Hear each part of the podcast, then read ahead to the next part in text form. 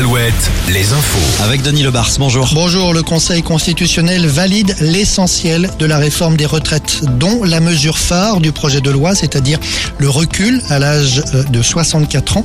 Six mesures du projet de loi ont en revanche été rejetées, 6 sur les 36 textes. À noter que les sages ont également rejeté la demande de référendum d'initiative partagée déposée par la gauche. Emmanuel Macron a proposé aux syndicats et au patronat de les recevoir mardi à l'Elysée. Il n'y a ni vainqueur ni vaincu, déclare de son côté Elisabeth Borne. Nous vous l'annoncions depuis ce matin, des appels à rassemblement avaient été lancés pour cette fin d'après-midi dans les villes. On peut s'attendre à ce que ces rassemblements soient suivis de manifestations dès ce soir ou demain.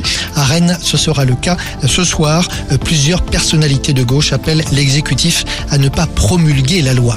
À Niort, le corps du petit Marciano découvert dans la Sèvre aujourd'hui en aval de l'endroit où le garçon de 5 ans avait disparu euh, dimanche dernier, de 7 ans pardon. Sur une photo qu'on lui a présentée, la mère a reconnu les vêtements de l'enfant, mais le procureur le précise, il faudra faire appel aux analyses d'ADN pour identifier formellement le corps.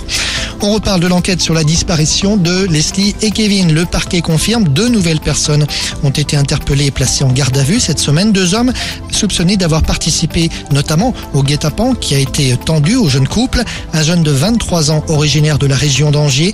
Il vient d'être mis en examen pour meurtre et un autre âgé de 24 ans originaire de Normandie mis en examen lui pour séquestration et recel de cadavres.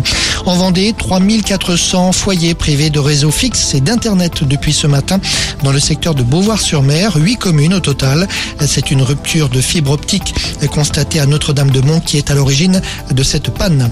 Et enfin la météo, ça se confirme, c'est du beau temps qui nous attend pour ce week-end. En tout cas pas de pluie, de larges éclaircies demain et dimanche, encore un peu de vent et des températures maxi autour de 14-15 degrés. Bon week-end à tous. Merci Denis.